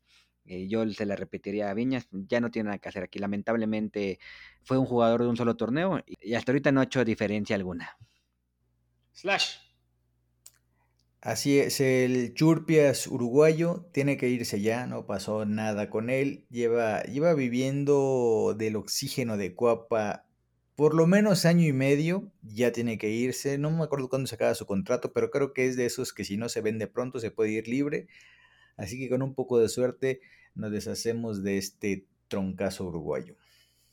A mi gusto, ya, se tiene que ir. No pudo afianzarse como el centro delantero que era y ya no lo va a hacer. Tal vez prestado, pero si se puede vender, no me, no me molestaría para nada. Pedro no. Charlie, ¿se va o se queda? La verdad que siento que tuvo una mini resurrección en estos últimos partidos. Eh, yo le daba chance de, recambio.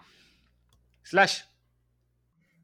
Me parece que habría que deshacerse de Richard Sánchez y que aquí no retome ese lugar ahí al centro, que al final ya vimos que sí se necesita jugar con un 5, aunque por momentos parezca que no. Me parece que aquí no se va a quedar y tiene que ser titular ya a partir del siguiente torneo. Yo he notado un, bajón considerable de lo que vimos de la mejor versión de Pedro Aquino, a pesar de que tuvo algunos partidos bastante cumplidores en este torneo, no siento que haya llegado a su mejor nivel. Y si vamos a tener un mediocampista de contención en la banca extranjero, siento que no tiene nada que hacer. Yo diría que se fuera Pedro Aquino a buscar suerte en otro equipo. Jürgen Damm, slash, ¿se va o se queda? Aunque se vaya el becado de Baños, la verdad, cuando jugó, jugó poco, mucha gambeta, pero poco centro. De jugadores así tenemos mil. Prefiero que, ahí sí prefiero que le den oportunidad a algún tipo de, de las fuerzas básicas. Me acuerdo que ahí estaba Karel Campos que jugaba por esa banda, no lo volvimos a ver.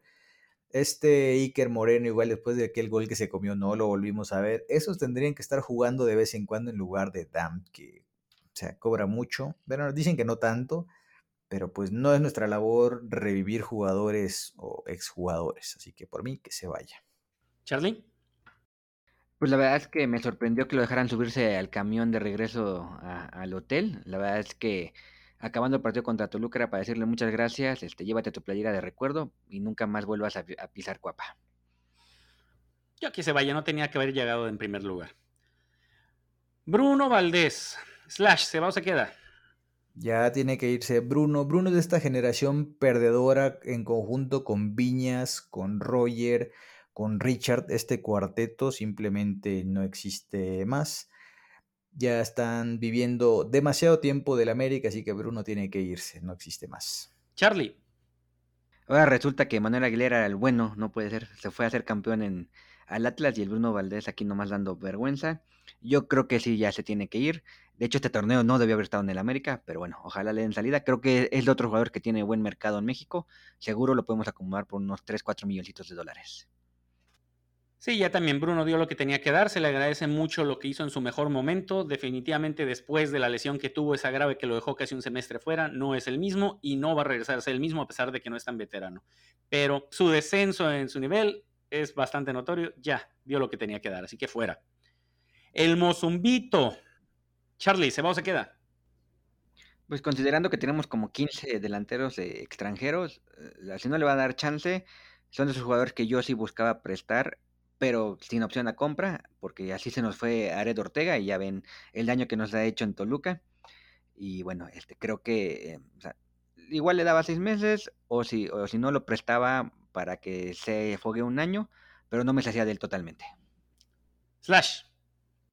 Sí, igual que se vaya, pero prestado. O sea, es muy joven y también necesita probar un poco de humildad en equipos que no tienen tanto glamour y ganarse un sitio bien y no solo porque ahí soy del América y en fuerzas básicas ando haciendo goles. La verdad no mostró nada, pero, o sea, no le estoy exigiendo a un chamaco de 17 años que sea el héroe, pero tuvo esas actitudes de te pise el balón, me burlo lo mismo que Lara. Al final tiene a su ejemplo en Lara, que es un poquito más grande que él y evidentemente a imitar, porque así son los jóvenes a esa edad. Entonces, para mí, ambos necesitan una dosis de Ubicatex en un equipo más modesto, especialmente Mozumbito. Yo siento que si tenemos un centro delantero extranjero que no te aporta casi nada, como es Viñas, si nos deshacemos de él, mejor hay que darle esos pocos minutos que disputaba Viñas a un jugador de la cantera. A lo mejor con eso pudiera agarrar más la onda y se bajaría un poquito los humos. Y eh, pues hay que darle juego a los, a los jóvenes, si no, pues nunca van a poder hacer nada. Así que yo le daría oportunidad de que se quedara. ¿Cómo que no hacen nada? Cometen penales en las malditas semifinales, Beister. Ah, bueno, pero pues ni modo, ¿qué se le va a hacer? Miguel Ayun, quiero escuchar primero a Charlie. ¿Se va o se queda? verdad que no sé eh, si les va a sorprender mi respuesta. Obviamente, igual que Jürgen Damm, le había dicho, bueno, muchas gracias, señor leyenda. Aquí está tu playera de recuerdo, nunca más en Cuapa. Slash.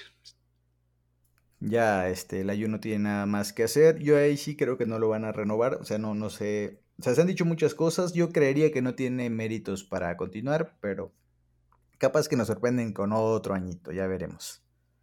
Bien, sí, obviamente el Miguel Ayun ya no tiene nada que hacer en América y probablemente como futbolista profesional, así que no, no esperemos no verlo el siguiente semestre. Chava Reyes, Chavita Reyes. Charlie, ¿se va o se queda? Pues como comenté hace rato y que te valió mi comentario de que también opinaras, este, yo lo dejaba seis meses porque ya Luis Fuentes no tiene nada que hacer en el equipo. Así es, me valió completamente lo que tú me dijiste, Charlie, una disculpa. Slash. No me sorprendería que lo presten o lo vendan porque ya llevo un rato aquí, toda la época de Solar y toda la época del Tano y no pasó nada con él, más allá de que arrancó muy bien.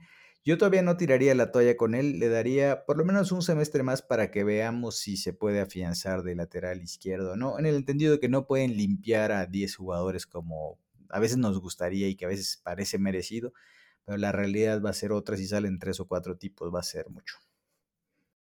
Yo le daría una oportunidad más a Chavita Reyes, pero con la condición de que se ponga a trabajar más en cuestiones defensivas, que es lo que es su talón de Aquiles. Al ataque puede contribuir mucho, pero en defensa sabemos que no es lo suyo.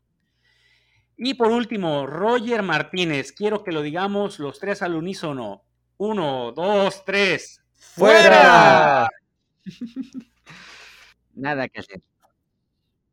Perdón, perdón, ah, eh, ya, ya se había acabado la lista, pero bueno, este, ¿ustedes seguirían con Oscar Jiménez o buscarían un portero suplente? Y, y, última pregunta, ¿creen que hizo falta de alguna manera Jorge Sánchez para algo o hubiera sido lo mismo si hubiera estado en la cancha el buen Jorgito Sánchez que, que ahora resulta que la está rompiendo en el Ajax? A mi gusto hubiera sido lo mismo con Jorge Sánchez porque sabemos que tampoco era el jugador más eh, confiable, sobre todo en labores defensivas. En cuanto a Oscar Jiménez, mm, yo también estoy de acuerdo contigo, siento que hay que darle oportunidad a los jóvenes y que a lo mejor Jiménez pudiera buscar la oportunidad en otro equipo. Sabemos que es probablemente el mejor portero suplente de la liga, pudiera hacerlo bien como titular en cualquier otro equipo. Así que Fernando Tapia debe recibir la oportunidad para cuando a Guillermo Ochoa se le dé la gana darle juego a su portero suplente. No es obligación de los titulares darle juego a los suplentes. Acuérdate que tu ídolo Marchesín hasta trancazo le daba a los juveniles que lo exhibían. Así que eso no es obligación del primer portero. Y mira, Ochoa por no darle los fregadazos, mira lo que están haciendo Lara y Mozumbito. Hace falta bueno, es que eso hay que tener clase, no ser un gato como ciertos wannabes. Pero bueno, no sé por qué estamos hablando de jugadores que no están. De Jiménez ya todo el mundo sabe lo que opino. Si es primera vez que usted, amable podcast, escuche, que sepa que yo detesto a Jiménez, un jugador que vive en zona de confort desde hace cinco años, cobrando como Dios sin hacer nada. Tendría que irse ya. No, no vale la pena tener un portero suplente de, digamos, tanta edad ya, ya con cierto rodaje. Así que por mí, que se vaya, nadie lo va a extrañar, nadie se va a acordar de él. Me voy a acordar más de Navarrete por sus fallas que de Jiménez. Y con respecto a Jorge Sánchez, eh, yo sé que ustedes lo odian con rencor, yo en su momento lo odié con rencor, pero me parece que esta temporada donde se fue lo estaba haciendo bien.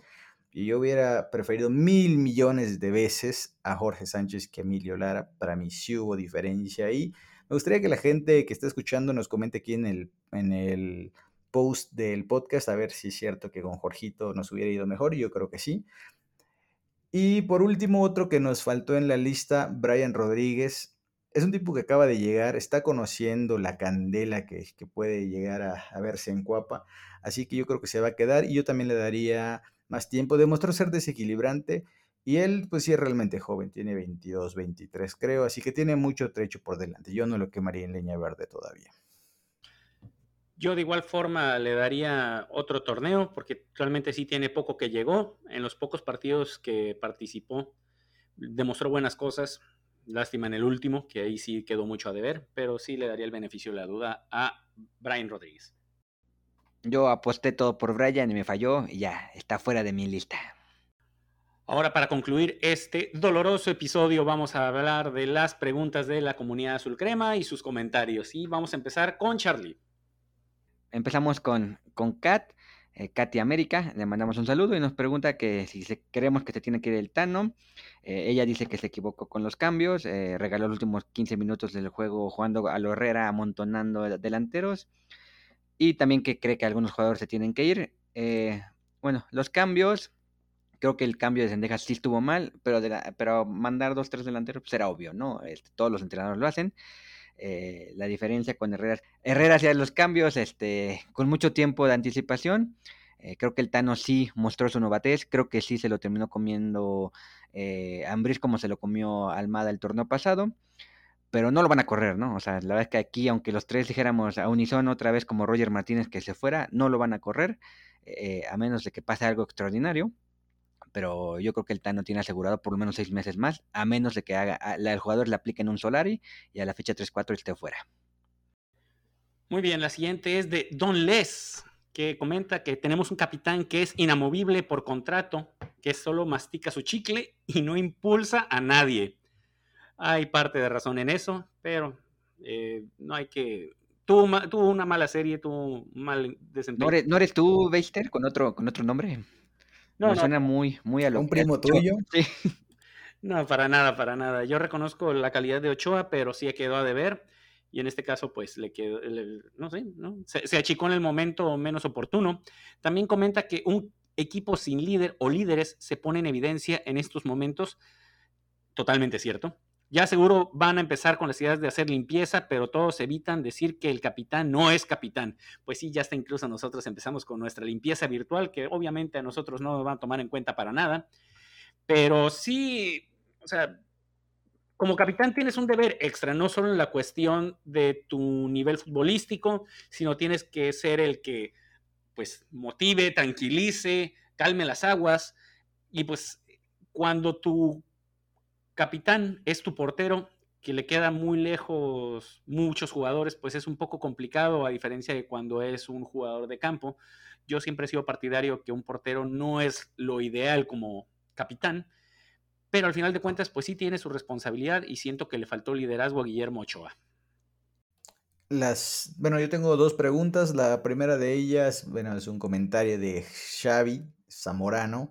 Siempre nos sigue ahí en Twitter, le mandamos un saludo. Dice, hoy se cayó todo porque hay al menos tres jugadores que se escondieron, que le tuvieron más miedo al Azteca que el propio rival. Y solo hubo uno que ha entendido lo que es el club y debe ser el más adolorido. Eh, ya lo platicamos, muchos se escondieron en el Azteca, no que se escondieran, les pesó más de la cuenta. O sea, intentaron, pero intentaron con las patas temblorosas y así no se puede llegar a nadie.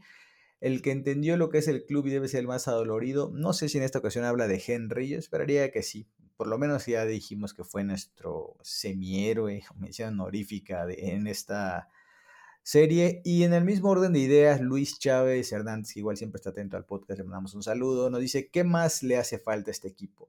Les traemos refuerzos, se esconden. Respaldamos al técnico, lo venció un ex técnico del América. Jugadores que se supone que están en su mejor momento como Fidalgo, Henry Valdés, fallan a la hora buena. ¿Qué sigue ahora? Lo que sigue es muy fácil, es traer jugadores con carácter, que sepan jugar liguillas. Jugadores de temporada regular hemos tenido a lo largo de nuestra historia, no nos vayamos lejos. Uno de los que causa esta división de opiniones es Zambuesa, para unos es leyenda, para otros no lo es. Es un tipo que en temporada regular siempre rindió y en liguilla jamás apareció. Entonces, ¿qué necesitamos? Muy simple jugadores con carácter. Ahora, ¿de dónde los vamos a sacar? No sé, porque el jugador con carácter es una especie en peligro de extinción. Bueno, pasamos a la siguiente pregunta y ahorita leyéndola eh, veo que ahí el, que redactó el guion nuevamente se equivocó, hizo un Emilio Lara, se nos olvidó Jonathan Dos Santos, se va, se queda, este, yo lo dejaba, la verdad que se me hace un buen, una buena opción de cambio, pero ustedes rápido, ¿cómo ven a Jonathan? Yo digo que me da igual porque es un jugador irrelevante, así que si se va o se queda no pasa absolutamente nada. Cuenta como mexicano, así que bueno, yo lo dejaría, ya, pues. Yo también lo dejaría porque siento que en los pocos minutos que tuvo participación no lo hizo mal, incluso salió bastante motivado cuando lo usaban como titular, así que pues a lo mejor debería darle una oportunidad. Ahora sí, continúa Charlie, por favor, con la sección en la que estamos. Ya, a ver, ya me está dando miedo de que por ahí nos salga otros dos o tres jugadores que, son tan intranscendentes que nos acordamos de ellos al hacer la lista. Pero bueno, este, la siguiente pregunta es de Minawi, que es más bien que más bien es un, es un comentario. Nos dice que la mente frágil no cambia, que ya, ya es algo que hemos comentado todo este tiempo, que espera una limpia en el plantel, que se, que se queden Cáceres, Fidalgo, Sendejas y Henry, que se vayan Aquino, Richard, Roger, Viñas, Diego, Bruno, Layón, pues, más o menos concuerda con nosotros. Eh, a, Lara lo quiere de banca, este, eh, a Jonathan, que por eso nos acordamos de él en la banca, que Fuentes igual en la banca. Eh, tiene ideas muy similares a nosotros.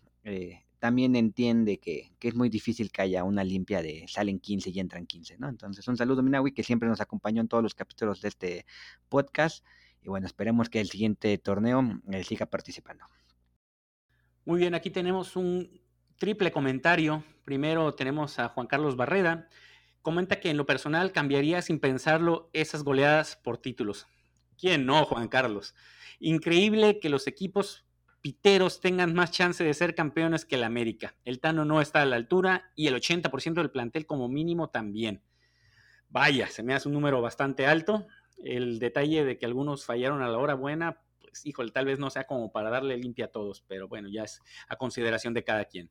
Tenemos también un comentario de Rafa Resines, que indica que varios jugadores ya no tendrían que regresar a la siguiente temporada. En primer lugar, Ochoa. No soy yo, Rafa Resines, ¿eh? Necesitamos un central que acompañe a Araujo, un lateral derecho. Valdés no puede ser titular nunca más y Roger se le acabó el tiempo en este equipo.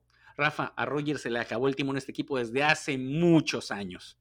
Y finalmente Juan Carlos Ramírez indica que increíble que el mejor equipo de México de repente tenga tantos malos jugadores no son tantos malos jugadores, Juan Carlos. Son jugadores que se empequeñecen a la hora buena. Ese es el problema. De acuerdo. Y las últimas preguntas, diagonal, comentarios de este torneo, de esta temporada, donde nos divertimos mucho, que se acaba, que tristemente terminó tan mal. Va el primero, un ataque directo a mi persona. No me gusta, no, no es cierto. La gente es libre de, de contradecir alguna de las cosas que he comentado porque así aprendemos todos. Dice, con todo respeto te lo digo, Slash, pero espero que hayas abierto los ojos y te des cuenta que Diego Valdés es un jugador pequeñititititititititititito. Querido cursitos gratis arroba crosslimit 2022 en Twitter, ya lo habíamos comentado, incluso lástima que no pudiste estar en la última Nido charla que organizamos, exclusiva para miembros de Nido Crema Pro. Yo no ponía a Valdés de titular ya para la vuelta, digo, cometí el error de decir que el sustituto tenía que ser Roger por lo mostrado contra Puebla, pero ya con Valdés sus bonos conmigo han bajado, ya no va a ser más Diego, ya no va a ser, no va a ser nadie, para mí es como que no existe. A mí el tipo me debe un título, no sé cómo le va a hacer, porque para eso lo trajeron. Está para ti, Básicamente. Entonces, ahora cuando yo calificaciones, vamos a brincar Cendejas, Brian y Henry. Ya el 10, vamos a poner una carita de, de Gasparina y un fantasmita.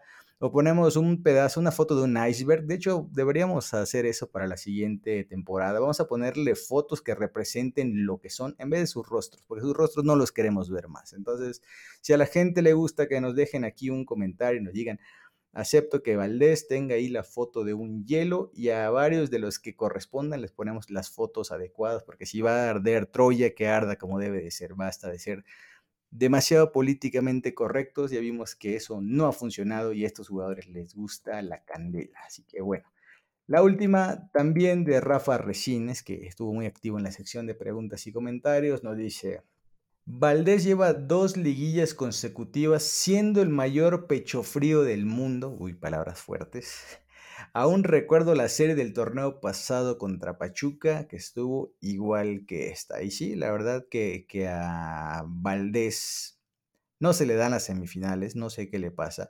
Así como hay unos que han hecho su vida enfrentando a Cruz Azul, me parece que Valdés, al menos en liguilla, ha hecho su vida enfrentando a Puebla. El torneo pasado y este haciendo goles, tirando pases, magia. Cuando le cambian al rival, se muere el tipo. Entonces, Valdés, una terrible decepción. Y creo que todos nos sentimos así porque pues vimos esperanzas en el Chile, ¿no? La rompió en temporada regular porque sí lo hizo, fue un jugador muy diferencial.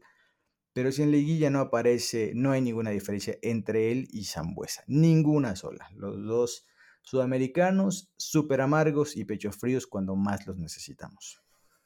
Bien, con esto vamos a dar por concluida este episodio y esta temporada número 6 del Nido Podcast. Quiero agradecer a todos y cada uno de los miembros de la comunidad Azul Crema por escucharnos, por su apoyo, por sus comentarios. Que pues prácticamente son los que nos mantienen actualizados en todo esto con las inquietudes que tienen. Y especialmente a todos los miembros de Nio Azul Crema Pro, les mandamos un gran abrazo y les agradecemos mucho sus aportaciones que también ayudan a que esta página siga mejorando día con día. De igual forma quiero agradecer a mis compañeros del Nido Staff que están aquí presentes. Charlie, muchas gracias. Muchas gracias, Beister. Muchas gracias, Slash. Una muy buena temporada eh, de Nido Podcast. Lamentablemente el equipo no, no nos dio otra vez el episodio de final que tanto queremos. Pero bueno, la verdad es que salí del estadio muy enojado, muy frustrado, muy triste. El domingo estuve muy enojado, muy frustrado, muy triste. El lunes estuve muy enojado, muy triste, muy frustrado. Pero bueno, ya después de platicar con ustedes, eh, la verdad es que me divertí, me reí y ya, gracias a gracias a los dioses del fútbol, ya prueba superada, a esperar el Mundial, a esperar la siguiente temporada tanto del equipo como de este podcast. Eh, muchas gracias por, por aliviar el fin de semana que estuvo bastante, bastante rudo.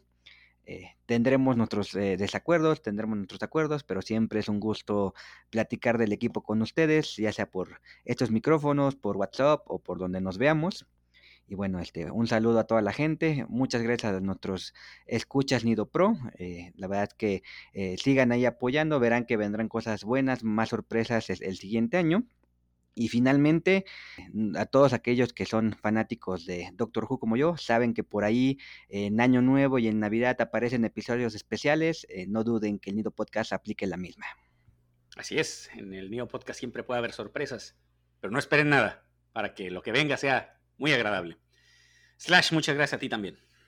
Gracias, querido Beister, gracias, querido Charlie. La verdad, eh, pues no terminó como hubiéramos querido, pero bueno, nosotros en nuestra conciencia está que hacemos lo nuestro, que es tratar de ser lo mejor, los mejores aficionados posibles en el sentido de estar pendientes del equipo, estar informando de todo lo que sucede, dar nuestros puntos de vista, debatir con la comunidad entonces, no terminó como nos hubiera gustado, pero no deja de ser una buena temporada para el Nido Podcast. Yo sé que la vida un día nos hará justicia y estaremos teniendo este capítulo de campeonato. Por el momento toca poco de agua y ajo, es lo que hay, así es el fútbol, tristemente. Pero quiero decir que creo que me hacía falta este episodio para dar un cerrojo. Ya creo que ya se me bajó bastante la amargura. Necesitaba yo ya decir lo último que tenía que decir. A ver si no me arrepiento después por eh, rudeza innecesaria contra los jugadores. Digo, en este momento no lo siento. Probablemente en el futuro sí lo sienta. Pero creo que ya me deja más tranquilo. Ya me vale quién gane ese torneo. No voy a gastar ni un solo segundo más en ver la final así que me da igual. Igual eh, también quiero aprovechar ya para dar un pequeño par de avisos. Este es el último episodio de esta temporada, como dice Charlie. Si hay algo extraño por ahí que valga la pena grabar, nos juntaremos. Si no, volveremos hasta el siguiente torneo, fecha 1. Por ahí estaremos listos. También, pues quiero que la comunidad sepa que grabar episodios semana a semana, editarlos, estar ahí pendientes con la portada, el podcast, todo, pues es un esfuerzo que se tiene que hacer también nosotros, aunque no lo parezca, eh, nos terminamos cansando. Y sobre todo ahorita que hubieron tantas fechas dobles, el trabajo fue bastante, así que creo que nos viene bien un pelín de descanso.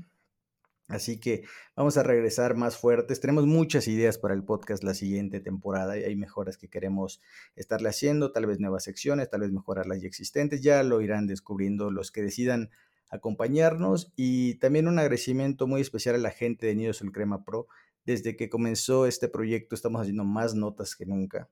La verdad que no son solo los previos, las calificaciones, también hay un montón de columnas de alta calidad que complementan todo lo que decimos aquí. Entonces, muchas gracias a los 30, 35 que nos han apoyado de manera constante en el año. Todo lo que hacemos pues e-, es con este apoyo que nos motiva a seguir y esperemos que el siguiente torneo pues contemos con más azul cremas que se unan a esta causa. Así que gracias a todos. Así es, anímense a ser partícipes de Nido Azul Crema Pro para que tengan acceso total al contenido de nuestro portal de nidoazulcrema.com, así como también pueden seguirnos en nuestras redes sociales en Twitter como arroba Crema y en Facebook como nidoazulcrema.com. De igual forma, los seguimos invitando a que participen a nuestra trivia de Águila Master en águilamaster.com y que no dejen de visitar nuestro portal estelar de nidoazulcrema.com.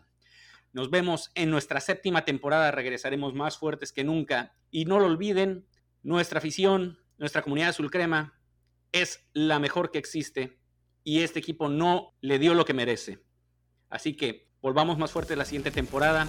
Que Dios bendiga a la América y no olviden que somos exigentes, somos águilas.